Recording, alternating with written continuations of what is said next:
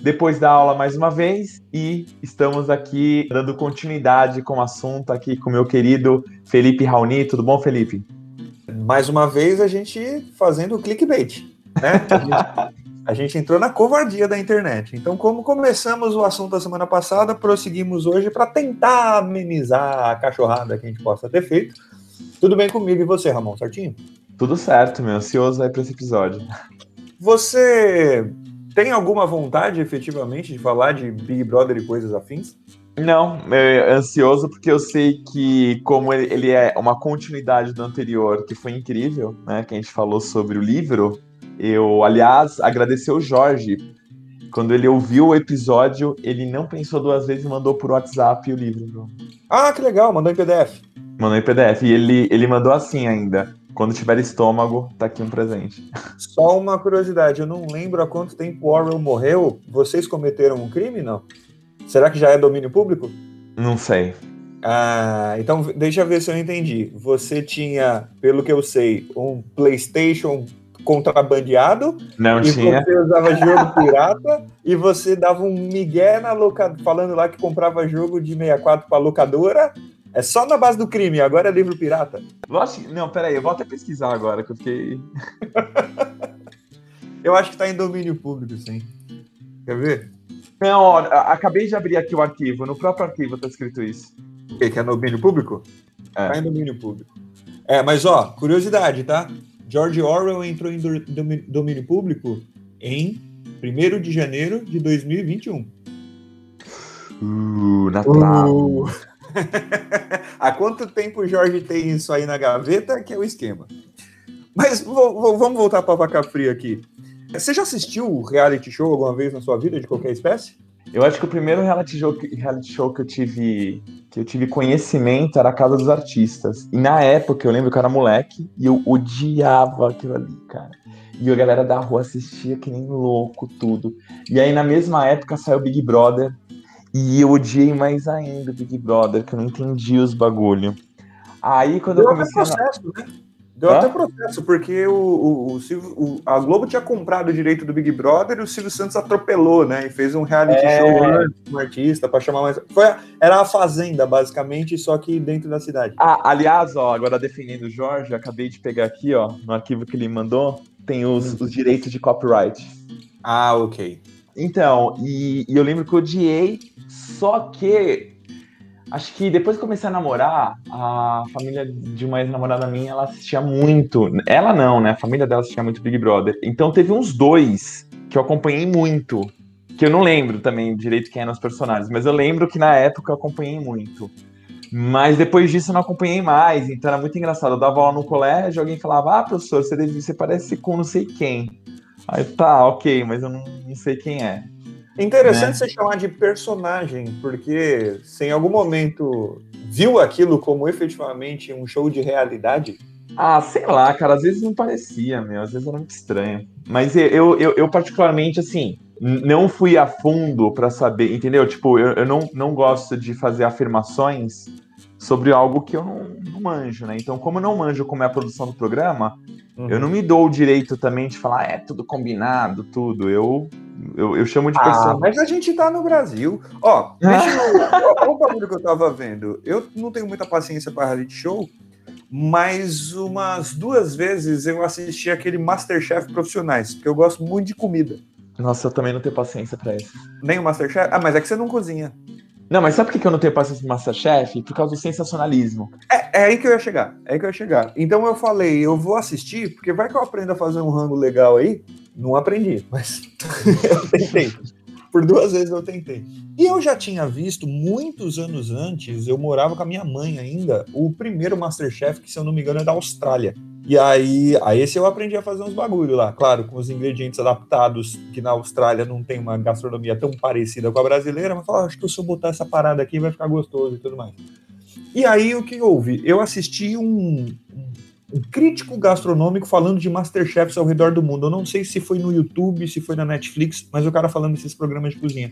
Ele falou que o reality brasileiro ele é muito mais voltado para treta do que para o rango. Então, tá. nos outros países, a galera dá um foco muito grande pro rango, só que depois que aquele Gordon Ramsay que tem uns programas que ele fica gritando com a galera e tudo mais, falou: Uau, bombou, é mó legal você colocar pessoas sendo maltratadas na TV. Isso virou meio que a fórmula. E aí até o programa de comida começou a entrar. E veja, esses reality show que botava a galera junto, durante muito tempo o foco foi a putaria, né? Quanto mais o povo se pegasse, maior era a audiência. Total. Aí, só que como treta não é imoral, né? Então, a, a, a, pegação a gente acha indecente, não põe as crianças para ver. Agora, dedo na cara e humilhação é legal pra caramba. Aí é um espetáculo para toda a família. Então, se não é combinado, pelo menos é planejado. Vamos jogar a galera que não se bica para conviver pro pau comer. Perfeito, Felipe. É, mas é verdade, essa é uma fórmula pronta e não é utilizado só no reality show de, de culinária, como você mesmo disse, é tudo, né? É, tem, acho que tem um ou outro que, que distingue um pouco, é que eu não assisto, entendeu? Como não assisto, fica difícil eu ficar julgando ou comentando muito, mas, por exemplo, eu acredito que o The Voice, a ideia não é. não, não parte para ignorância, né? Mas para humilhação, porque acredito também que eles têm um pré-preparo. Não, não é The Voice. É The Voice esse da Globo? Eu, não, eu, não sei. eu sei que tem, como... tem alguns. Eu, cara, eu lembro mesmo do Ídolos. Não, o Ídolos era, era puxado pra humilhação. O Ídolos era puxado pra humilhação. Todo mundo já deve ter recebido algum trechinho de algum episódio no WhatsApp pra você assistir vendo a pessoa passando vergonha. Mas eu, eu acho que é The Voice, eu vou procurar aqui, mas é, o The é Voice. que a cadeira gira, não é? Isso, que a cadeira gira, vamos chamar é, assim. É o The Voice, eu acho que é o, que a, o que a cadeira gira, o, eu, eu já não, eu acho que o foco já não é esse. Eles, por quê? Porque quem entra lá já não é qualquer um. Quem vai competir já não é qualquer um. Por exemplo, uma ex-aluna minha competiu no The Voice e ela canta, nossa, absurda, Stephanie. Aliás, um beijo para ela. ela. ela é, nossa, canta um absurdo e ela participou. Então eu acredito que só para você conseguir o contato para participar da seleção já deve ser bem, bem peneirado, entendeu? Ok, ok. Mas e o, o, o lance de ser comoção nacional? O que, você acha de verdade? Porque a gente era moleque quando começaram esses reality shows, mas era no máximo isso, oh, você viu tal coisa? Você viu fulano lá que escapou um mamilo, não sei das quantas? Né? Não era comoção nacional, a hashtag da semana. Vamos estabelecer quem é o nosso novo ídolo nacional ou quem é o nosso novo inimigo público. É, Por que, que tá acontecendo isso, velho? Eu acho que um dos motivos, eu acho que a quarentena ajuda isso. Eu, eu, acredito de verdade que a quarentena ajuda isso, porque é, você tá fazendo muito menos coisas, né? Então você acaba dando foco para mais ainda para a vida, vida alheia, né? E outra é porque mais pessoas estão comentando. Então você tem influencer falando sobre Big Brother, então se você segue o influencer, a, a probabilidade de ter é, ouvir sobre isso é maior. Você tem canais que querem falar sobre aspectos sociais até, linkando coisas do Big Brother com esses aspectos sociais, como por exemplo o Instagram do Quebrando Tabu, ele direto fala do Big falava, né? Não, acabou já o Big Brother ou tá tendo ainda? Não sei. tá, enfim, meu. Podia, já deu podia acabar. Pra perceber que nosso preparo é zero, né? Pra esse episódio. Zero. gente, a gente só tá conversando. Como o assunto apareceu, como o assunto pipocou, a gente tá falando só pra não, não ter usado o clickbait de graça. Mas, já que você tá pesquisando se, se alguma coisa acabou, Pesquisa se não, não acabou quebrando o tabu também, porque tava na hora, né? Ah, eu gosto. Ah, a gente já falou sobre isso, né? Eu, eu, eu acho que eles levantam algumas pautas muito importantes. E assim, Felipe, levantar a pauta, eu sei que o fato de você levantar uma pauta não implica que ela vai ser discutida da melhor maneira possível. Mas como eles, eles têm uma visibilidade muito boa, só por eles levantarem algumas pautas eu já fico feliz, entendeu? Mas aí, a, a, a, se a gente colocar no mesmo com essa mesma, com esse mesmo peso de avaliação, o Big Brother está fazendo um trabalho fundamental, se você colocar dessa maneira.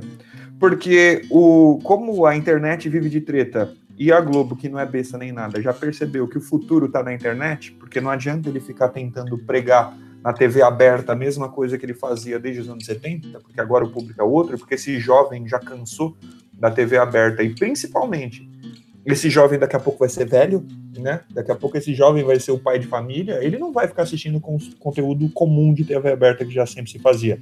Então a galera pegou a hashtag do Twitter para saber quem é o cara que vai entrar lá, por isso que foram atrás de influencer qualquer coisa.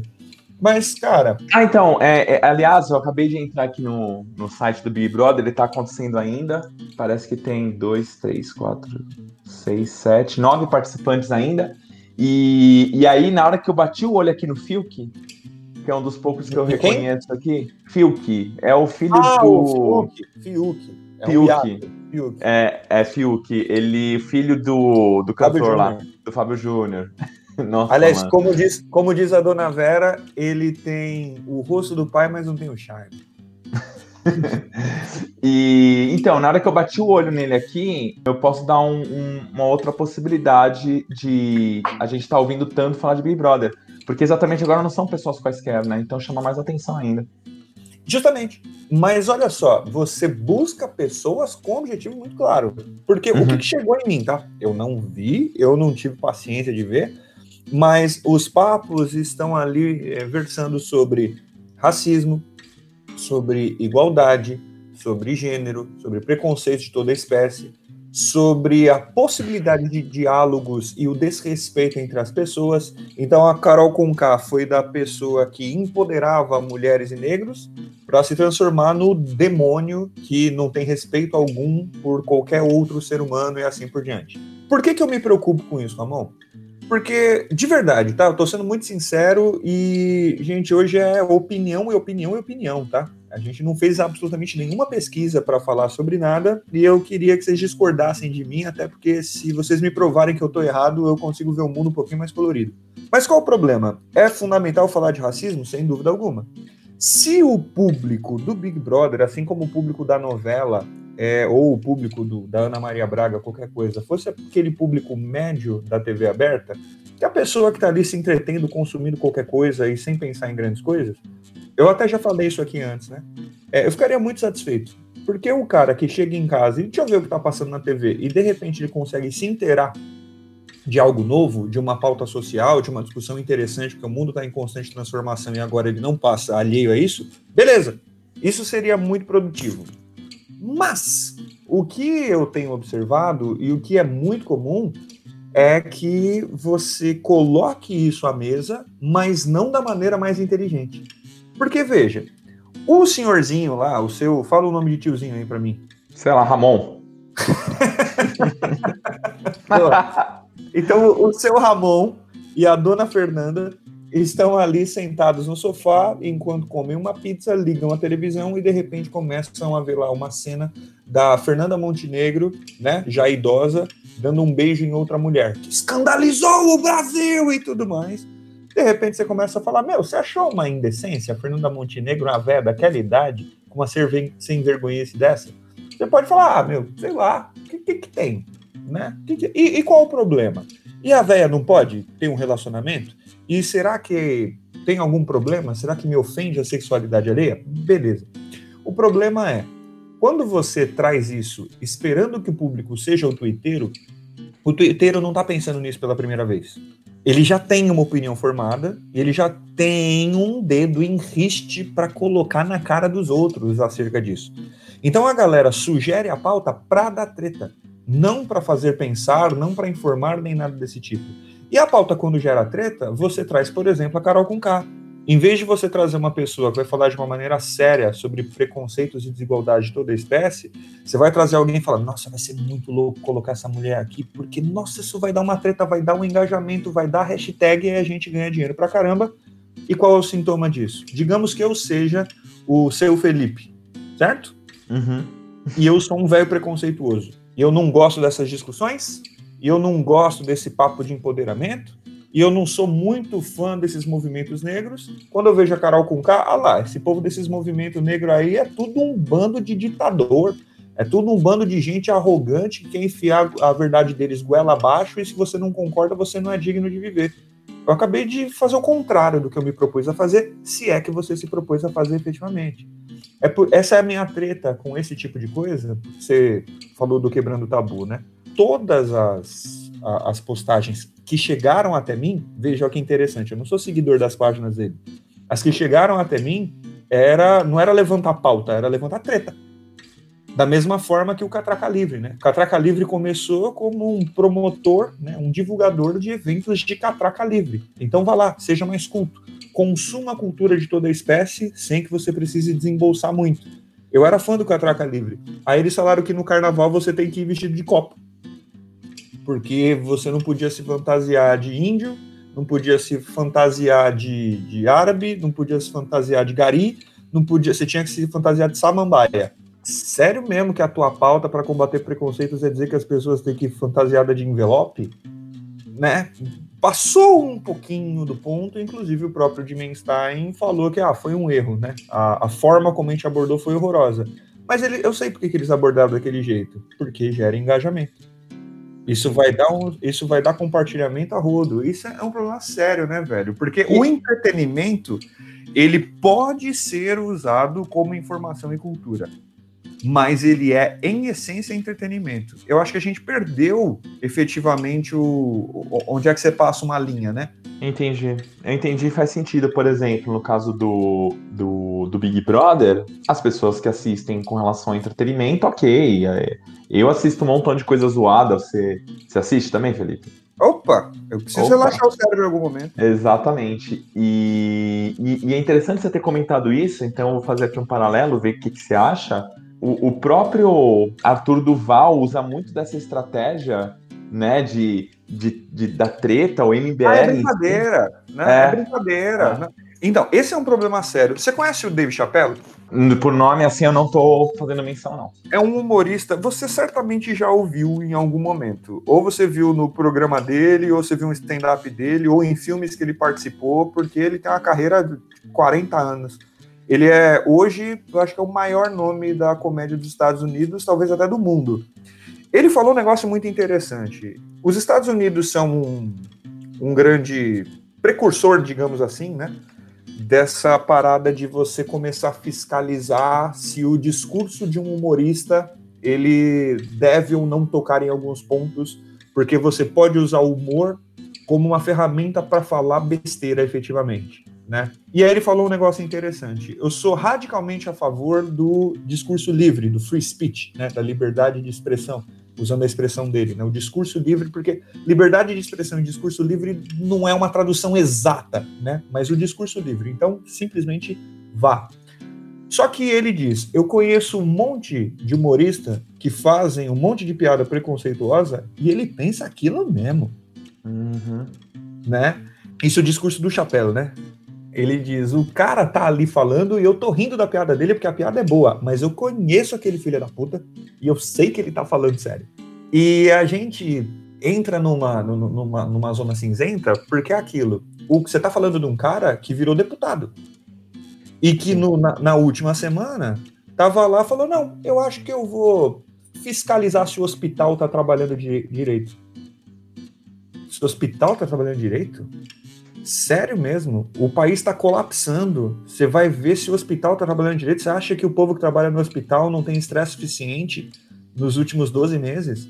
Mas você precisa dessa máquina de engajamento. Aí quando ele vai lá e faz besteira, não era uma piada. Né? Sim, a gente estava brincando. Porque é desculpa, né? É, então. Aí a gente entra num negócio problemático, porque é aquilo.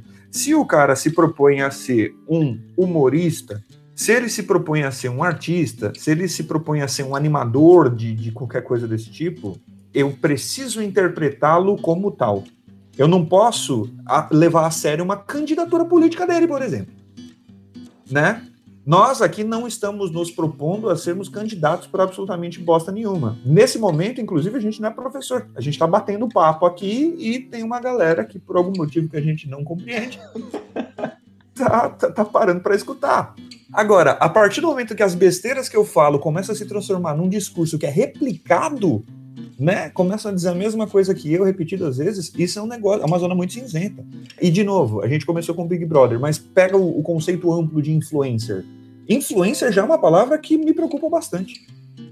Porque você é um influenciador. Então o cara vai lá, pega uma câmera, começa a falar na casa dele. Ele pode fazer uma coisa engraçada, ele pode falar uma coisa interessante, ou ele pode vir a fazer um discurso político. Beleza. Tô, tamo junto, não tem problema nenhum. O problema é quando você começa a levar pelo lado cômico, mas o lado cômico te faz estabelecer um discurso político. Aí é um problema sério, porque você não leva mais a política a sério. Você não leva mais nada a sério. Quando tudo é piada, nada é piada. E o que acho engraçado é porque quando a gente tem essas autoridades políticas no Brasil nos últimos quatro, cinco anos falando atrocidades, a gente fala, ah, você não tem senso de humor. Eu tenho. Ele não pode ter. Ele é um representante da República. Ele não tem que fazer piada. Quem faz piada sou eu, que sou um idiota, que estou aqui sem responsabilidade, sem interferir na vida de ninguém. Por outro lado, tem humorista que é processado e preso. Me explica. Por que, que o humorista tem que ficar ali debaixo do chicote, né? Tem que ficar o tempo todo sendo observado? Por que, que a gente leva a piada a sério e a gente leva todo o resto que é sério na brincadeira? É verdade. E, e normalmente é engraçado que assim é, tá, funcionou tão bem, né, Felipe, esse, esse negócio de tratar uh, os debates como algo irreverente, né?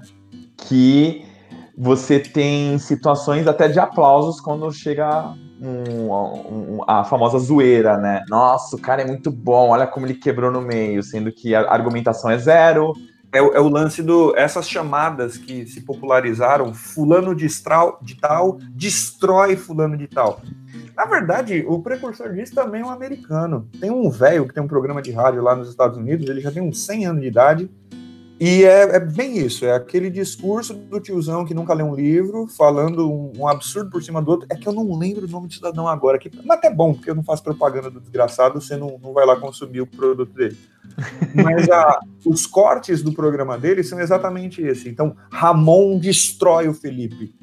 Meu Deus, eu quero ver o Ramon destruindo o Felipe chega um determinado momento, a gente até conversou sobre isso anteriormente, lá no começo, né, um dos nossos episódios. Sim. A gente transformou um debate em uma disputa de ego. Foi o, o, a pior masculinização que a gente podia fazer, que todo mundo é moleque de 11 anos, que tem que terminar a discussão com yeah! Sabe? Quantos anos você tem? A gente teve um ministro da educação que pegou um óculos e jogou o microfone no chão. Meu irmão, você é adulto. Eu não vou nem falar que você é ministro, você é adulto. Você está se envergonhando. Sabe? Tem, tem abril. É, é, exatamente. Aliás, é, foi interessante você comentar isso, porque o. Esse agora é o nome desse humorista, que lá da HBO, né, que ele faz toda sexta-feira, o, o Gregório. Ah, no Brasil, o Gregório do Vivier. É, ele, ele foi muito engraçado, né? Porque ele, ele fez um episódio exatamente sobre isso, né? Que é o tal de você imitar, né? De você chegar e, e ele deu exatamente o exemplo do ex-ministro, né? É, é, até triste a gente ter que falar que é ex-ministro, né? Pois Porque é. não era nem para ter sido ministro. Pois é. Olha que interessante. É, você falou da HBO, isso me lembra uma, uma coisa legal também. Esse programa do Gregório do Vivier, ele é uma, um transplante de línguas, tá ligado, né? É o Last Week Tonight do John Oliver. E o John Oliver é muito bom. E o John Oliver ele tem um talento que é muito raro as pessoas terem de é, é, tipo assim, eu estou falando sério, eu estou falando com um discurso extremamente contundente sobre política, aí vem lá o punchline, né? Que é o termo técnico que eles não. Então você está vendo ali na construção do texto dele, cada fim de parágrafo é uma piada. Mas se você ignorar as piadas, você fez um programa jornalístico de opinião, é um editorial. E é muito bem feito. No Brasil, acho que você gosta do programa dele, do Gregório? Eu gosto, eu gosto. Acho que você não, não vai discordar que graça meio que não tem. É verdade, mas ele mesmo fala, ele tem um episódio que ele fala isso. Ele fala assim, gente, o, o, os meus programas estão ficando cada vez mais sem graça, porque o tom da, da importância, da relevância do que eu tô é, falando. É isso. Então você joga o humor fora para falar sério.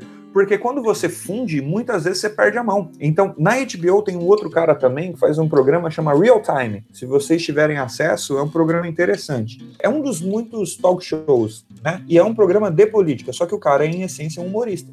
Só que tem hora que ele faz, e ele é, é opineiro, sabe? A pessoa que tem opiniões muito fortes sobre quase tudo. E boa parte das opiniões dele são, são, são fundamentadas, né? São opiniões que fazem algum sentido. Aí você pensa, ah, essa exageração é por causa da piada, né? A piada se desconta, não vou levar a piada a sério. Só que tem hora que começou sem fundamento para fazer a piada, só que você percebe que quando ele tá falando sério, também não tem fundamento.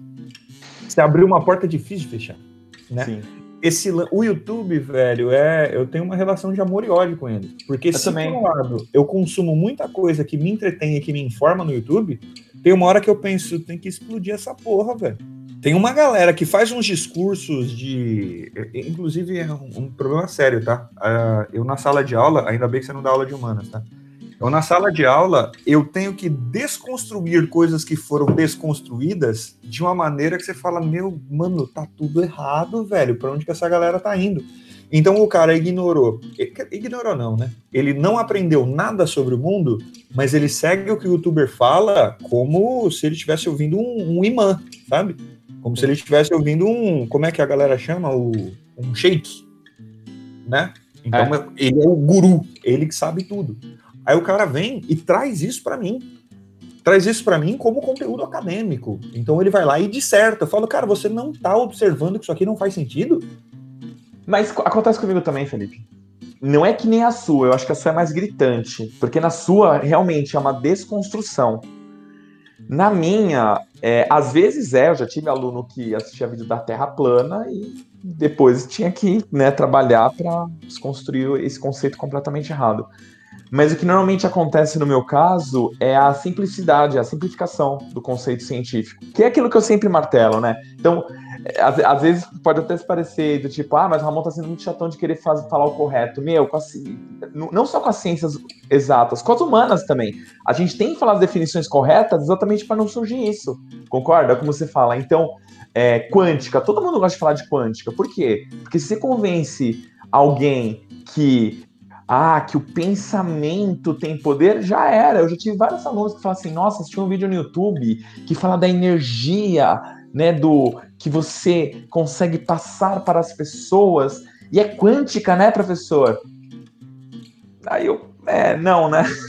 E é legal porque essa parada de quando você chega num ponto em que você lida bem com a ignorância, ou seja, eu não sou capaz de entender se você não simplificar, ah, de repente o mundo fica fácil. Só que você abre espaço para compreensão errada das coisas.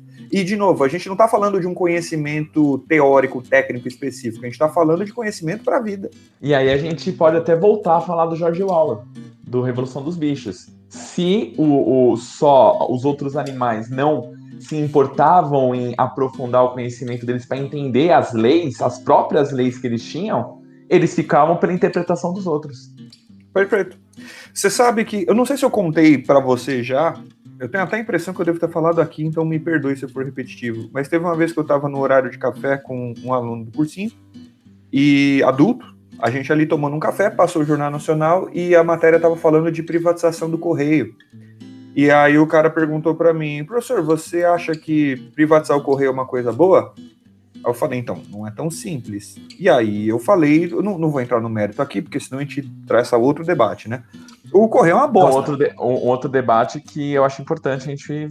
Ah, sim. Falar. Mas aqui tá, vamos trabalhar com verdade simples que a gente não questiona. O Correio é uma bosta. Ponto. O nosso Correio é muito ruim. Por outro lado, se o Correio não for público, você que mora no Quixeramobim do Bom Jesus do Passa Quatro não vai receber absolutamente nada. Você não vai receber conta, você não vai receber informe, você não vai receber documento, não vai receber uh, encomenda, não vai receber absolutamente nada. Né? Então, lá naquelas cidadelas em que não vai dar lucro, você precisa de uma empresa que não esteja fundamentada com o lucro. Ela não tem que ter como objetivo fundamental o lucro. E, e o correio dá lucro. Uma coisa que eu acho engraçada é que assim existem muitos serviços públicos que, é, que é, a, a, a, por ser no serviço público, como você mesmo está falando, o conceito não é dar lucro, né? Sim, sim mas eu digo, quando você está numa cidade de 2 mil habitantes, não tem como dar lucro. Sim. Então, você colocar um, um, um ambiente, né, né, uma, uma, caixa postal, digamos assim, né, e você pagar o carteiro e toda essa dificuldade, lucro não vai dar. Você vai gastar mais do que o que você recebe, porque esse cara ele vai receber uma encomenda de vez em nunca. Né? Ninguém mais usa carta, você usa eletronicamente. Então, aquela agênciazinha do correio de uma cidadela, ela simplesmente vai desaparecer. O correio, como uma empresa nacional, é outros 500 né? Então, aí a, tem gente, inclusive, ó, a gente debatendo o assunto que eu falei pra gente não debater. Tem gente que fala, então, não, mas aí você vende o correio inteiro, então. Então o cara vai ficar com a agência de um bairro hiper populoso de São Paulo, do Rio de Janeiro e de Curitiba, e ele fica com a cidadezinha do interior de Goiás, do Tocantins e de Rondônia. Então, mas aí você vai trocar um problema pelo outro. Porque se o problema do correio é a centralização, você vai pegar o correio e dar tudo na mão da mesma pessoa, da mesma empresa, da mesma corporação, que vai estar centralizado. Então, na mesma.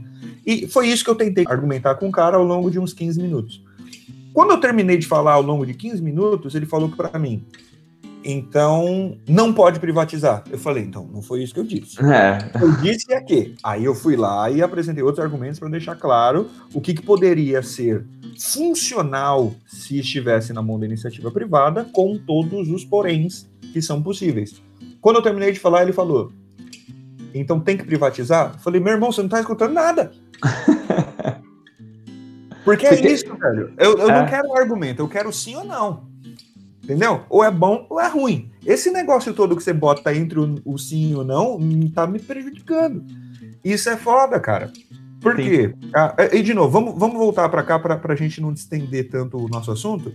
O que, que me deixa muito incomodado? É porque eu tô falando com uma pessoa que claramente tem problemas de interpretação, né? Cara, claramente tem uma, uma limitação intelectual. É feio falar isso? Talvez seja, me desculpem. Mas quando eu vejo a galera debatendo Big Brother, questões de, de, preconceitos e participação social e as estruturas da sociedade, as nossas engrenagens erradas assim por diante, se tivesse lá o seu Ramon, o seu Felipe, né, a dona Carmen, a dona Fernanda, debatendo, menina, mas você viu que passou ontem na novela, mas eu acho aquilo uma pouca vergonha. Fala, ah, eu não acho não. Enquanto a gente toma um cafezinho, tudo bem. Eu tô vendo gente inteligente, Ramon.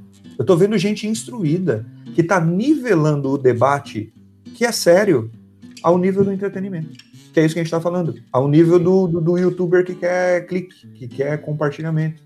E eu acho isso muito triste, velho. Não tô falando que você tem que ficar assistindo filme iraniano, não. Não é isso que eu tô dizendo. O que eu estou dizendo é que o nosso debate na internet não poderia ser nivelado ou ditado pelo Big Brother ou por qualquer reality show ou por qualquer filme, seriado, youtuber. Esses caras é que tinham que vir beber na fonte dos debates sérios se eles quiserem engajamento, e não o contrário. Eles estão ditando o debate. Eles estão escolhendo a pauta. Isso é um problema. Eu, eu, eu fico assustado.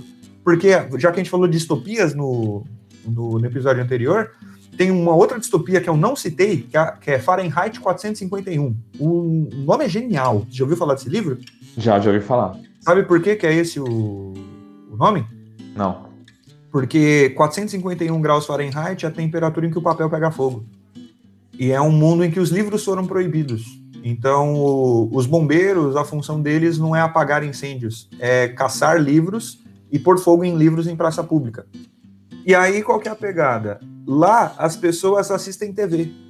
E é o que a TV passa que é o assunto do dia. E não é isso? Então o cara escolhe qual é o assunto. Escolhe com o que eu vou me incomodar. E a internet vive um pouco disso, né? Qual é a treta da semana? Qual é a polêmica da semana? Qual é a hashtag da semana? Com o que, que a gente está revoltado hoje? Eu citei o, o Bill Maher, ele falou um negócio muito louco. Ele falou que o millennial, toda vez que acontece alguma coisa, ele corre pro Twitter para saber como é que ele se sente. Caraca. O que, que, que, o nosso time pensa sobre isso? A gente é a uhum. favor ou a gente é contra? A gente tá triste ou a gente tá feliz? Isso é um negócio foda, né? Sim. É, e foi bem colocado o que você falou, porque realmente quando a, as pessoas que não têm é, esses influencers, né, estão nivelando o debate, sendo que eles não têm o, o, o conhecimento para debater de forma profunda, né, esses aspectos, é um problema eles acabam de, definindo, tipo, o que é importante e o que não é também, né? É muito complicado. A gente perdeu a noção do que é importante. Uhum. Falando em perder noção, você me permite virar um pouquinho a página? Sim. Anos atrás, a gente estava almoçando, um dos nossos almoços, né? Um dos, uma das nossas conversas depois da aula, a gente com uma galera começou a falar daquele seriado The Crown, né?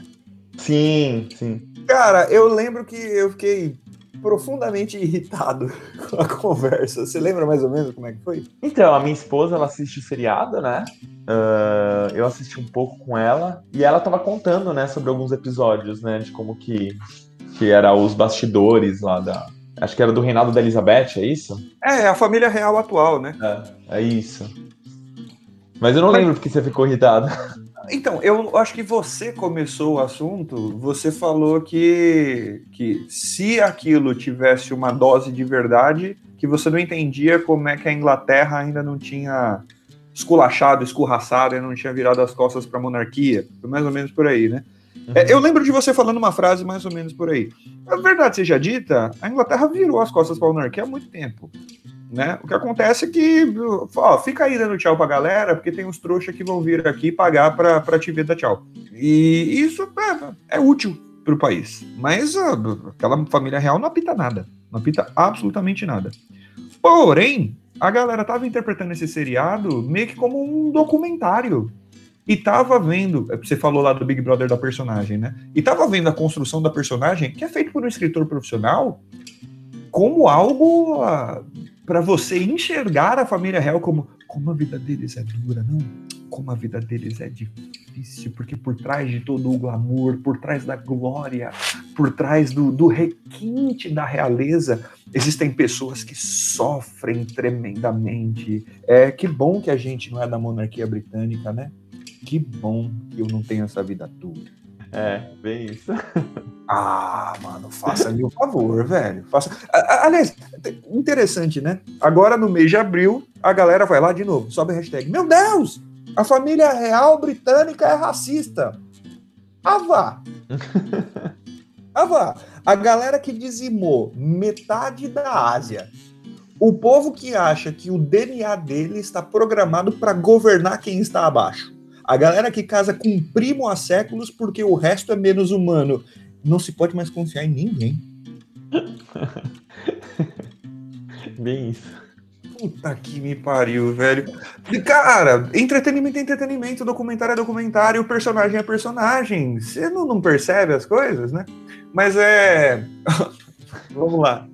Aquilo, né? O cara chega para mim, professor, eu vou prestar vestibular. Opa, beleza. Desses livros aí que o vestibular vai me cobrar, qual que tem um filme para substituir a leitura? Nenhum. Simples assim. Se desse para você assistir, o escritor não tinha feito o livro. Sim. Né? Sabe quando você vê um filme baseado no livro e você fala, puta, o livro é diferente? Eu não vou falar nem melhor, o livro é diferente. Ou quando o contrário, quando você lê o livro depois de ter assistido um bom filme e fala, putz, eu acho que eu gostei mais do filme porque são abordagens diferentes, são coisas diferentes? Exatamente. Quando você vai ver lá uma torta de limão desconstruída num, num restaurante muito louco, fala, ah, mas eu gosto daquela casquinha meio dura. Pronto, não é a mesma coisa. Se você quer a casquinha do jeito que a sua avó faz a torta de limão, que até quebra teu dente, mas aquele crocantinho te dá uma saudade da infância, não adianta você ir num, num prato ultra chique que um chefe fez ali com uma farofa de castanhas e sei lá o que você quer a casquinha crocante. E é isso que eu vou te cobrar. A gente está numa vibe de que sentar no sofá e assistir, seja um filme, seja um, um reality show, chega um vídeo de youtuber, é, é, a substituição das nossas leituras de mundo. Verdade. E assim, né? É, eu lembro quando, quando eu estava fazendo cursinho, que eu gostava de, por exemplo, assistir um filme do livro para ser a pré-leitura. Ou seja, para quando eu for ler, porque eu já sabia que ia ser completamente diferente, eu pelo menos já ter as personagens na cabeça para dar atenção com aquilo que eu tinha mais dificuldade, que é a linguagem em si. Perfeito. Né? É o chamariz, aí show. Isso. Eu já sei qual é a narrativa, eu já sei qual é a história que vai ser contada, agora eu não me perco mais. Né? Exato. Ó, vou te dar um exemplo. Eu fiz faculdade de letras e eu fiz língua inglesa. Aí, quando a gente foi estudar os textos, tinha que ler Shakespeare. Se você falar para um nativo, falar, vamos ler Shakespeare, ele, puta, mano, Ave Maria, é difícil. O que, que eu fiz? Eu peguei uma tradução em português, boa, e peguei o original em inglês. Eu lia uma cena, é teatro Shakespeare, né? Acho que todo mundo sabe, é, é, ele é dramaturgo, né? Então eu li a cena toda em português e depois eu ia ler em inglês. Boa. Por quê? Porque é um inglês dificílimo. Então, primeiro eu entendo tudo que está escrito, depois eu leio o texto original. Ah, você lê duas vezes? Sim, porque eu estou estudando. Se eu quisesse só saber a história, aí beleza, eu leio em português, tá tudo certo. Aliás, nem ia ler em português, eu ia procurar um filme, né? Eu ia. Porque tem um monte de bons filmes, Mercador de Veneza, Macbeth, tem um monte, Hamlet, né? Tem um monte dessas peças. é, que foram convertidas para o cinema, ou pegaria alguém fazendo uma peça, ir até o teatro, ver ali me emocionar. Mas eu estava estudando o texto. Para eu estudar o texto, eu tenho que ler o original. E eu tenho que me preparar para ler o original. Esse é o problema, né? E aí, de novo, quando eu leio o, o, um livro, quando eu leio um documento, quando eu faço uma pesquisa sobre a família real britânica, legal. Quando eu vejo um seriado de TV, eles não devem estar tão preocupados assim em documentar como é a vida da família real britânica. Né? Ah, vamos, vamos fugir da, da família real. Posso dar um exemplo brasileiro? Não, posso falar um exemplo que eu estava assistindo um pouco antes da nossa conversa? Opa. Eu estava assistindo, no, não terminei, né? Estava assistindo no Netflix o, o filme é, Radioactive, né? Da ah, Marie Marie, Sim. Isso. É bom? Não. assim, vamos lá. Por que, que, que eu não gostei? Porque o filme é atropelo só e acaba não ele é, ele é, muito atropelado, então ele, ele é como. Imagina você assistir um filme que o cara coloca no, no avançar, né? E Sim. fica passando. Então, pra mim é muito atropelado. E, e eu queria muito entender, uh, pelo menos, como ela fez a descoberta. Porque, gente, tem uma coisa que eu acho muito curioso na ciência: é como, em 1900 e bolinha, os caras conseguiram detectar que existia radioatividade. Sim, é uma coisa invisível, é muito complexo. É. Como? Tanto é que eles detectaram tudo morrendo de câncer, né? Sim, é, no, no filme isso é, é abordado. Isso é, isso é fantástico e não tem. Não... O filme não informa. E, e, outra, não é só o filme informa, ele, ele, ele mostra aquela coisa que eu sempre, sempre odeio, meu. Mostrar o cientista como se ele tivesse uma epifania. Né? Tipo, uh, o ser cientista. Mas não é só o cientista, não. Ó, posso dar um exemplo de um filme que eu, eu tenho. Eu, eu, fiz uma crítica que muita Mas, gente. Ah, eu, eu, eu, acho a epifania uma coisa legal, só que assim, o problema é quando você minimiza a epifania. Mas você tirou o método. Isso. O método, ciência é método. Mas é. não é só ciência que é método, você vai entender o que eu quero dizer. Você assistiu aquele filme Bohemian Rhapsody do Queen? Não, queria ter muito assistido, mas não Você gosta de Queen? Muito. Então você vai gostar muito do filme. Porque é emocionante, velho. É uma banda que faz músicas que você adora. São pessoas que até hoje ninguém achou podre deles para eles serem cancelados. Uns caras que todo mundo ama, músicas que te emocionam. Aí coloca aquelas cenas com aquele monte de gente abraçada. We are the champions. Você chora e o Fred Mercury morre de AIDS, é aquela tragédia. Aí quando tá os pós-créditos, estão co colocando as músicas que ele escreveu nos anos 90 e quando ele já sabia que estava morrendo. É, eu não vou dar spoiler, né? Eu só falei as coisas que você já sabe que acontece. Porque tem gente que fala, meu Deus, você falou para mim que o Fred Mercury morre. Então, surpresa, ele morreu faz 30 anos. você que tá mal informado. Mas veja, se você é fã da banda, é um filmão, você vai chorar junto. Se você nunca ouviu falar do Queen, a, a história é mais ou menos o seguinte: é quatro caras que falaram assim: vamos montar a maior banda de todos os tempos? Entendeu? Então é um negócio meio que assim, vamos juntar aqui, vamos fazer música, vamos gravar o nosso primeiro disco, a gente tem certeza que a gente é muito foda e a gente vai peitar todo mundo da gravadora porque nós somos mega ultra gênios e o sucesso vai chegar de uma hora para outra. Se você já aprendeu a tocar violão, você sabe que o mundo da música não é tão simples. Quem dirá você ser um rockstar? Quem dirá você ser um dos maiores nomes da história da música? Então, uma coisa que acontece tudo uma vez. Aqui, ó, aconteceu tudo isso, olha que gênio. Vamos assistir o filme. É, quando você faz um filme, da, eu não vi o filme, tá? Mas quando você faz um filme da Marie Curie, de, um grande, de uma grande cientista, de um grande nome da ciência, que é inquestionável, nossa, como essa pessoa era extraordinária, como essa pessoa era magnífica. Beleza, entendi. Mas eu não posso interpretar isso como um documento, eu sei o suficiente sobre a vida do cientista. Aquele filme do Stephen Hawking é bem interessante também. Primeiro porque é a visão da esposa dele, da ex-esposa dele, não é uma biografia efetivamente do cara, é como a esposa dele viu a vida do cara, e fala basicamente da dificuldade do indivíduo, não do trabalho do físico.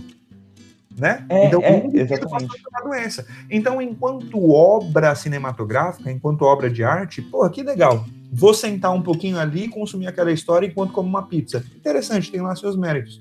O problema é que a gente perde um pouco o termômetro de o quanto você agora sabe sobre o descobrimento de radioatividade por causa daquele filme. Ah, sim. É, não, mas eu não tava nem querendo assistir por essa pretensão, mas é, eu realmente achei o filme. Depois você assiste e me fala uh, com, a, com a sua crítica aí. Você já falou cinema. que é ruim? Não, não, não, não, não terminei de assistir. Eu, eu, eu, diferente de você, eu gosto de assistir até o final para dar o meu parecer, mas. É, eu tenho é... várias salvas. Ó, para você que tá me ouvindo, depois você vê se você concorda comigo. Eu chego no restaurante, dou a primeira garfada, me dá vontade de vomitar. Você acha que eu tenho que comer o prato inteiro para saber se é bom? É, a diferença é que a chance de você morrer assistindo um filme é menor, né? eu só disse que eu tinha vontade de vomitar, não falei que eu fui envenenado. Mas intoxicação alimentar também mata, né? Ah, mas pô, eu posso ter vontade de vomitar porque o gosto é ruim só. Pode crer, é verdade. E então, o, o, no caso do filme, é, esse negócio assim, ela, ela tem um deslumbre durante um sonho. Então, parece que o cientista é isso, né? Ele vai dormir, de repente. Aliás, eu vi um meme do Isaac Newton, vou te mandar pro WhatsApp, pro, pro WhatsApp que eu chorei de dar risada. Tá tocando uma música de fundo, tipo. Aí tem uma maçã em cima dele. Na hora que a maçã cai, encosta nele, puxa, acontece uma explosão e vem várias fórmulas na cabeça dele. É, é, é vendido é como se fosse isso, né? Sendo que não, ele, o estudo dele. É o Eureka, né? É o Eureka, é o Eureka. Então, assim, vou tomar um banho ali para relaxar. Descobri! Uau, o cientista é aquele cara cujas ideias aparecem sem que ninguém espere, porque ele é iluminado pelos deuses e tal. Ah, porco, né?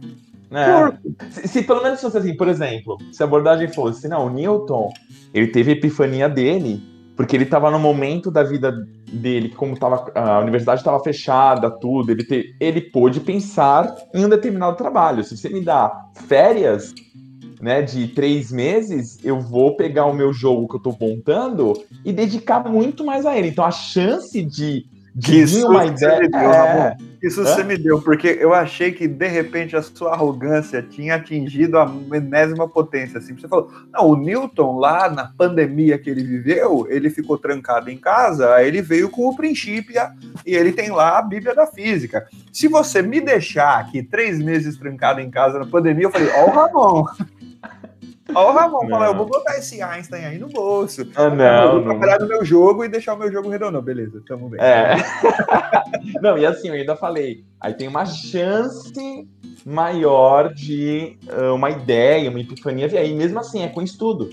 Né? Então, você está fazendo um jogo, você está pesquisando. O Newton, ele ia pra caramba, cara. Ele fazia muita conta. Aliás, ele, ele analisava dados. Ele só estudava. Sim, ele só estudava, exatamente. Você sabe que. Você assistiu aquele filme Chaplin? Nossa. Então, Nossa. tem uma cena bem interessante sobre isso, né? Porque você vai pra ciência, eu trago pro artista de volta. É bem legal que o. Quando ele montou o vagabundo, né? O, o, o Carlitos, né? Que a gente chama, tem uma cena em que ele fala: Aí eu entrei no guarda-roupa, né? Entrei lá no, no, no, vestiário, sei lá como é que chama, para ver os figurinos. Aí brilhou assim, né? Brilhou a bengala, brilhou o chapéu, brilhou aqui, pronto, agora eu tenho meu personagem. Aí ele fala: ah, Eu gostaria que a história fosse assim de verdade. Mas na verdade, aí mostra lá a câmera acelerada. Sim. O cara três horas vestindo e desvestindo, colocando aqui, colocando ali, até ele achar, puta, é aqui. É isso, tem método. É isso. Muito bom, Felipe. Aliás, que filme, hein? Filmão, filmão. Filmão. E um ser humano problemático também, né? Sim, total, total. Um mas, artista nossa. absolutamente brilhante, um gênio completo e absoluto vamos parar. É, é. Mas um filme Rapaz, muito bom. Muito bom, recomendamos, hein? É, de novo, não é a biografia do Chaplin, tá? Mas é um filmão. É um filmão. É, deixa eu só trazer pro, pro entretenimento brasileiro umas coisas que me preocuparam, e eu acho que tem tudo a ver também com, com o momento que a gente vive, principalmente essa semana. Nós estamos gravando Feliz Dia de Tiradentes, tá? Nós estamos ah, gravando no dia 21 de abril. Feliz Dia de Tiradentes, as ideias. Até, até no feriado, né? O quê? Não entendi. Gravamos, gravamos até no feriado. Ah, é o jeito, né? Pra gravar é. que hora? Porque as horas vagas a gente tem feito só cocô. Sim. E olha lá, né? Outro dia eu comi umas fibras a mais, tive que corrigir. Pro... Deixa pra lá, vai depois. Eu... ah, senão a galera nem recebe mais, né?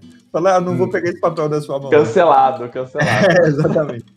Rapaz, você assistiu o Mecanismo do José Padilha? Eu não assisti inteiro, eu assisti acho que os primeiros quatro episódios. Com o Celto Mello, né? Isso. É,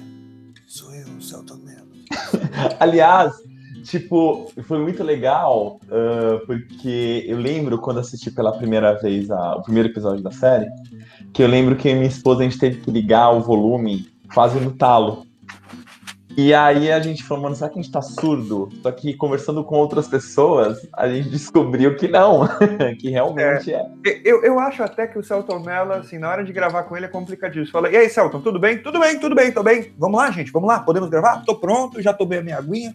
Quando quiser, diretor, então luzes, câmera, ação.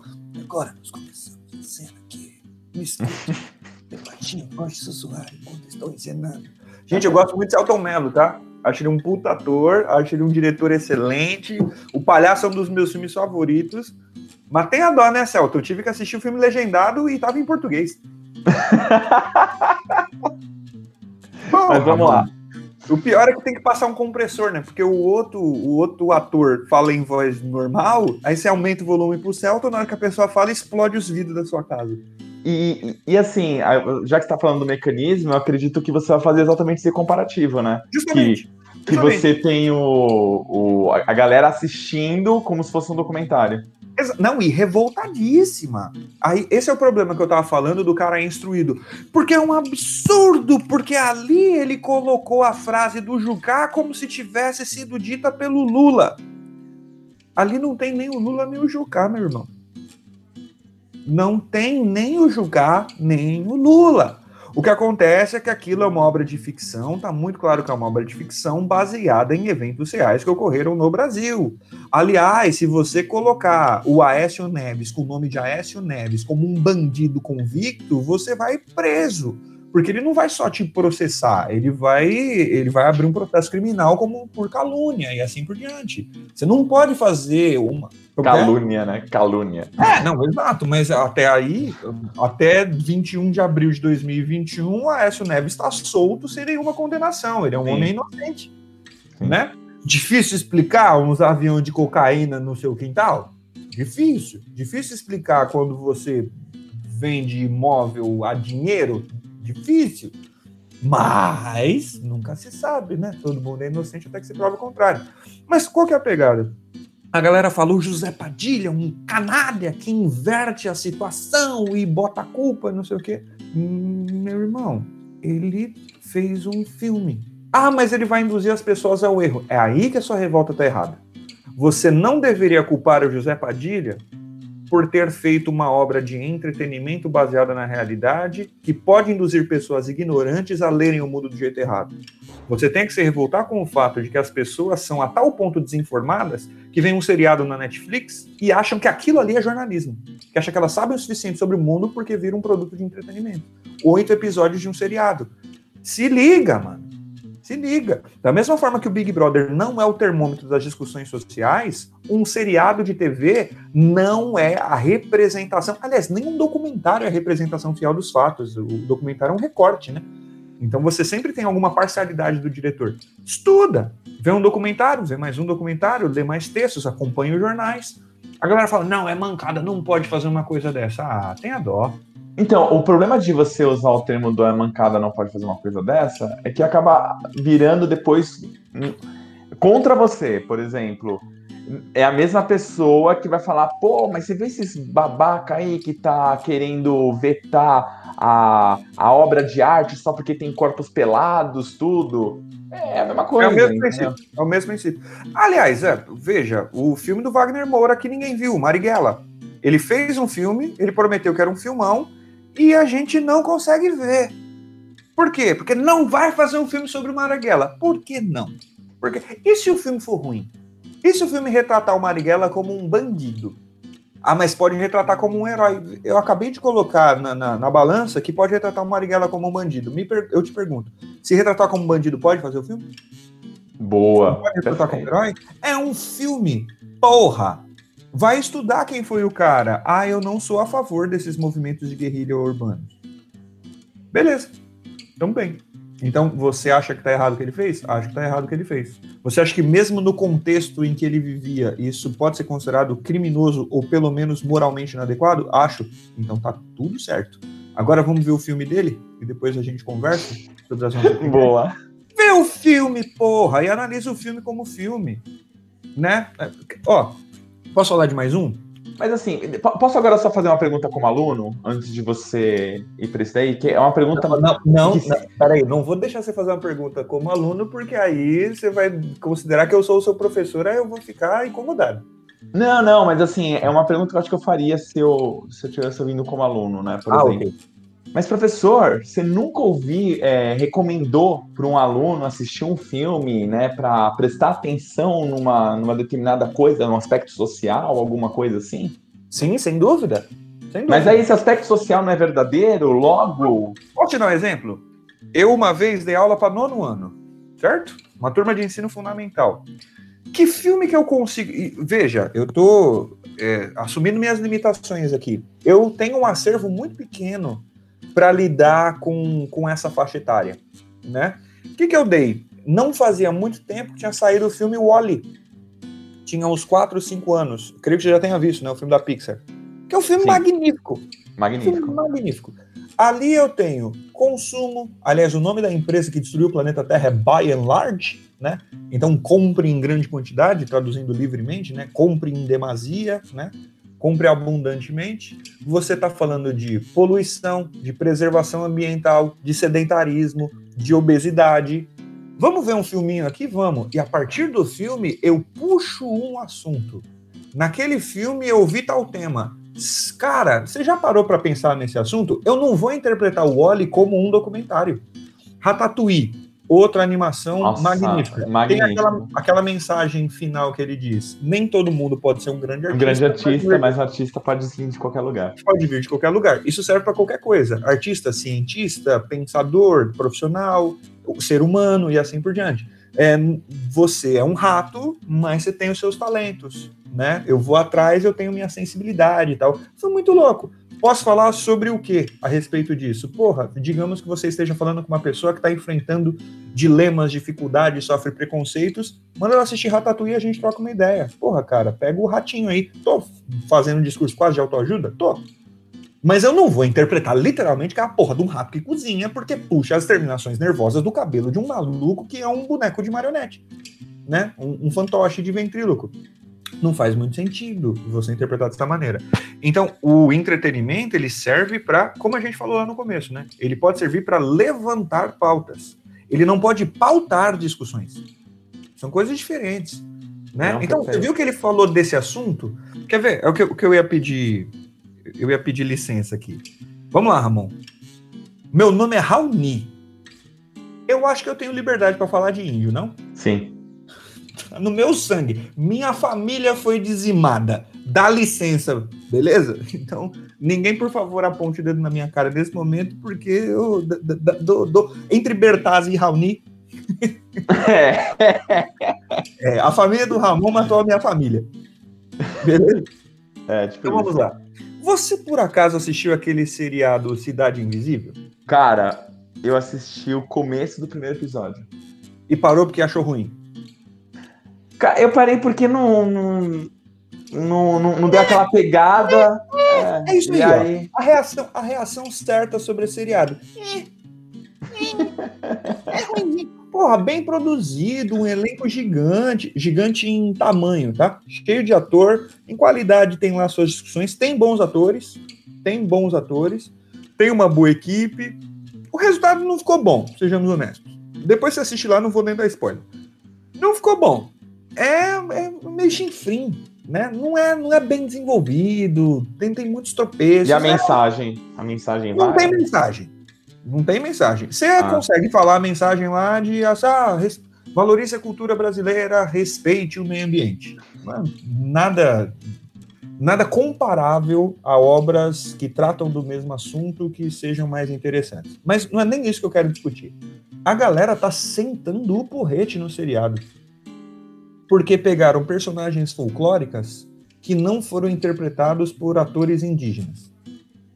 E pegaram personagens do folclore brasileiro e não representaram suas narrativas, suas biografias, por assim dizer, a história do Curupira, a história do Saci, a história da Yara, a história assim da Cuca e assim por diante, é efetivamente como dita a tradição oral que veio, por exemplo, dos indígenas ou quando é, veio do, do começo da colonização portuguesa e assim por diante.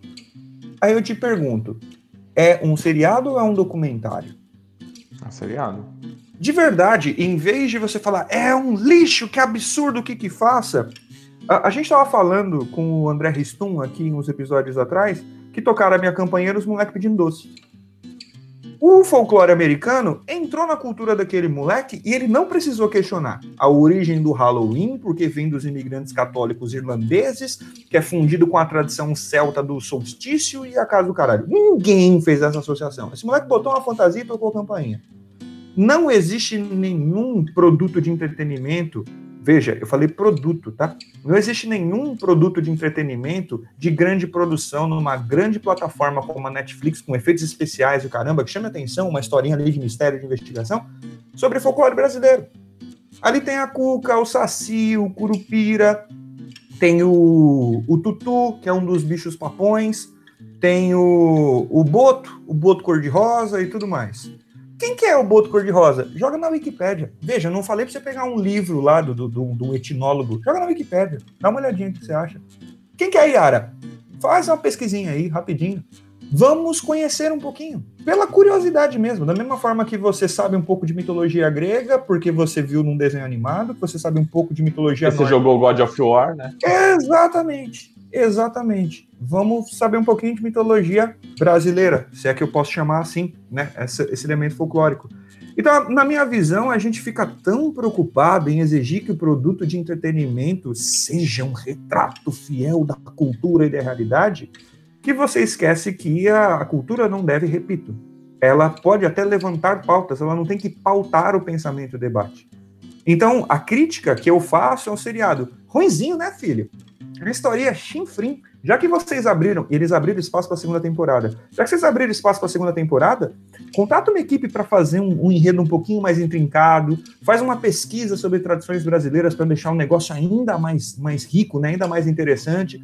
Se é, você está falando do, de personagens indígenas, e se para colocasse uns personagens índios aqui, em vez daquele monte de gente com sotaque carioca, né? Por exemplo, então você melhora o bagulho em vez de exigir que os produtos de entretenimento sejam um manifesto político. O produto de entretenimento não é um manifesto político. O, o seriado é ruim porque ele é ruim. Não porque falta representatividade e verossimilhança de contextos culturais e raciais. Calma lá, né? Então, da mesma forma que o Big Brother é levado muito a sério, e aí a gente fica. Aí a, a, pauta do nosso discurso é o Big Brother, quando o cara faz um produto sem pretensão nenhuma, e o Big, Big Brother é muito pretencioso. Quando o cara faz um discurso sem pretensão nenhuma, aí eu sento o sarrafo nele. Porque ele não foi acurado cientificamente, etnograficamente. Na minha opinião, não faz muito sentido a forma como a gente lida com isso, velho. Entendi. Deixa eu fazer uma pergunta com relação a isso que você disse. É, porque, fazendo novamente um, um pensamento aqui relacionado a, a personagem, né, indígena, personagem negro, tudo. Se discute muito com relação a isso, de que, ah, mas só tem personagem branco, mas você não acha importante, então, ter o... Depende do que, que você está falando. Depende do que você está falando. Ó, vamos lá. Que quando você vai no cinema, quando você... Pior, vai, vou falar do Brasil. Todo mundo já viu o café de, da manhã de novela da Globo. Aquele café da manhã não existe no Brasil, mas nem em hotel. Né? Dependendo do hotel que você vá, o café da manhã tem metade daqueles itens ali. Então tem 400 tipos de fruta da estação, sete jarras de suco, uma jarra de café e também tem chá e tem pães de toda espécie. O brasileiro não come assim. O brasileiro come um pão com manteiga e um café preto. Uhum. É, da mesma forma que aquilo é irreal, porque você estabelece que o que se representa na novela são famílias de milionário, e eu duvido que o João Dória coma daquele jeito. Duvido muito que ele coma daquela maneira. É, ele provavelmente tem o seu suco, o seu chá, o seu café, mas não é aquela mesa de banquete que, que fazem para um, um, um, casal de manhã cedo. É, da mesma forma, você vê lá uma novela das oito, só tem gente branca em um país em que 20% da população é branca, e olha lá, né? E que quando você retrata o, o, nordestino, é aquele sotaque artificial, ele é sempre uma personagem muito cômica e caricata. Né? Inclusive tem um grupo de humoristas que eles fazem um quadro bem legal que chama Nordestino de Novela. Então vamos treinar você. É um grupo só de nordestinos. Aí eles pegam uma pessoa não nordestina e falam: tenta fazer o teu melhor sotaque nordestino que a gente vai te corrigindo. Né? Ah, que legal. Para dar mais precisão. Gosto muito, é um grupo de humor que se chama Nordestando. Eles são muito divertidos. Você que está entediado aí na quarentena, dá play no YouTube, que eu acho bem divertido o, o trabalho deles. É, então, realmente, né? Você, brasileiro, negro, pobre, você liga a TV, só tem branco rico. Então, meu, não tem nada aqui que pareça mais comigo. É por isso que Cidade de Deus foi aquele sucesso estrondoso. Porque Cidade de Deus, inclusive, é encenado por pessoas normais, não por atores Sim. Aliás, é, houve cenas que o diretor uh, foi surpreendido com os atores fazendo coisa que era da vivência deles na favela e ele não sabia disso. Perfeito. Ah, tem um documentário, tem dois documentários sobre Cidade de Deus, sobre como foi feito e como todo mundo ficou 10 anos depois. Assistam o filme e os documentários que são todos muito bons, tá? Recomendo muitíssimo, recomendo fortemente. Agora, é, voltando para o cerne da questão aqui que efetivamente você só tratar de, de um tipo de gente na cultura, você fomenta ainda mais esses estereótipos, esses preconceitos. Parece que o certo é ser assim, o resto é ser exótico, o resto é ser excêntrico. A gente fala, ah, eu gosto de restaurante de comida étnica. O que, que eu chamo de comida étnica? É comida que não é a que a maioria do povo come. Então, eu não tenho etnia. A gente mora em São Paulo, é bem essa mesmo, né? Falar, ah, ele tem sotaque, porque você não tem, né? Então, português tem sotaque, você não tem. Então, quem inventou a língua tem sotaque, você não. Você é límpido, você é claro, né? Então a gente se considera normal e os outros é que são excêntricos. Porém, isso me incomoda um pouco, Ramon. É, vou dar outro exemplo de um filme brasileiro, tá? Tem um filme magnífico do Walter Salles chamado Abril Despedaçado. Não veja, é uma tristeza sem tamanho, tá? Espera passar a quarentena, porque o filme é horroroso de triste. É um filmaço, é lindo, mas é muito triste é baseado num livro dinamarquês. Então, eles pegaram o livro dinamarquês e adaptaram para o sertão nordestino, não se sabe exatamente qual é o, a cidade. Da mesma forma que o Alto da Compadecida, né, que é em essência um conjunto de três peças do Ariano Suassuna, ele foi buscar lá na tragédia grega. Aí eu te pergunto, um cara que traz um livro dinamarquês para o contexto do Nordeste, que traz uma tragédia grega para o contexto do Nordeste, vai se passar no sertão nordestino com personagens nordestinas falando português com sotaque nordestino, com cara de nordestino. Ele desrespeitou a Dinamarca e a Grécia? Não. Não. Então por que, que quando eu pego um livro japonês, ou um desenho japonês, ou um filme japonês e faço uma versão americana, é obrigatoriamente um desrespeito com a cultura asiática? Entendi. Você entendeu? Entendi. Então, a, a, galera tá empobrecendo demais o, o diálogo e tá apagando a zona cinzenta, ou é preto ou é branco. Então, aconteceu isso muito, você como eu gosta de, de elementos nerds, aconteceu isso muito a galera falando do No Ghost in the Shell. Ghost in the Shell, né? É... Aliás, eu, eu, eu, a pergunta que eu fiz para você foi na hora que veio na minha cabeça. Ué, mas eu lembro que em in the Shell a galera... É, uh, então, falou que tinha whitewashing. Gente, whitewashing e blackface são termos que são muito bem documentados historicamente, tá? Não é qualquer coisa que é whitewashing, não é qualquer coisa que é blackface. Nesse conceito de whitewashing, é tipo assim, meu, isso era bom, mas hum, vamos limpar. Vou te dar um exemplo do que, que eles chamam de whitewashing. Você conhece aquele ator Martin Sheen, do Apocalipse Now, Os Infiltrados, o pai do Charlie Sheen? O nome dele, eu não lembro qual é o primeiro nome dele, mas é não sei o que, Estebes. E o nome do Charlie Sheen é Carlos Estebes. Só que durante muitas décadas em Hollywood você não entrava com o nome latino, com o nome indiano, com nome africano. Então você tinha que botar um nome irlandês ali, um nome escocês, um nome inglês. Beleza, você limpou a etnia, você europeizou, agora você é aceita. Agora, eu tô construindo uma história que por acaso é baseado num livro japonês, num, num, desenho japonês, num qualquer coisa japonês. Tem que ser feito com japoneses. Aconteceu isso com o ensaio sobre a cegueira do Fernando Meirelles. Então, José Saramago, um autor português, Fernando Meirelles é um diretor brasileiro. Ambos falam português. Um livro magnífico, um diretor talentosíssimo, uma produtora quis fazer uma mega produção. Fala, meu, esse livro é foda, vamos contar essa história. Ah, o filme é ruim, porque tá em inglês com atores americanos. Tá, mas a produtora é americana. Ah, não, mas tinha que ser filmado em português. Quando você faz um filme grego, você faz em grego? Clássico. Você traduz para o grego antigo?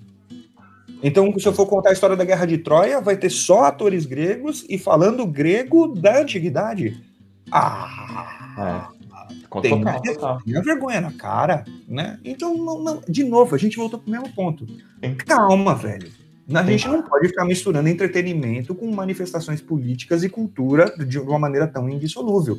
Uma se alimenta da outra, uma está conectada na outra, mas calma lá. Sim. É, não falei que eu ia gostar do episódio? a gente acabou falando bastante, né? Falamos de veras. Falamos. O que, que foi? Falamos, plural? eu falei pouco, né? Ah, uh, não, não, não, não, mas... de palestrinha, Ramon me chamou de palestrinha. Não, não, mas, mano, olha, sabe uma coisa que eu acho muito legal, Felipe? É que eu sei que as pessoas que te conhecem nesse momento estão assim, nossa, mas o Felipe é isqueiro mesmo, hein? Tá Eu não disse nada e você já tá falando que eu tô te chamando de palestrinha. Mas vocês escutaram, ele me chamou de palestrinha. Vocês ouviram. eu não chamei ninguém de palestrinha. Deixem nos não, comentários eu tô aí, dizendo, eu, escutou eu, tô... eu tô magoado e não vou mais trabalhar com ele. Greve. Porque, não, não, eu digo isso porque eu não acrescentei muito, né? Ah, acrescentou demais, principalmente quando a gente falou de ciência. E outra, bate-papo. Sim, sim. Não, mas eu gosto. Olha, eu, eu, eu fico muito feliz quando a conversa é assim, porque eu sei que eu vou aprender muito. Então, meu, muito obrigado, pessoal. Espero que vocês tenham gostado também. Eu adorei. Tentamos aliviar o clickbait da semana passada, um bate-papo aqui que a gente fez absolutamente sem roteiro e a gente não estudou para fazer, só uma, uma exposição de opiniões. É, eu acho que de tudo que a gente falou até agora, em todos esses episódios, esse é o que mais tem margem para discordâncias. Então, por favor, discordem da gente à vontade, que esse tipo de bate-papo é bom levar para frente. É, esse, é o, esse, é o, típico episódio que fica pro respondendo, né? Ah, perfeito, exatamente. exatamente. Abraço, querido. Abraço, falou. Tchau, tchau, gente. Tchau, tchau.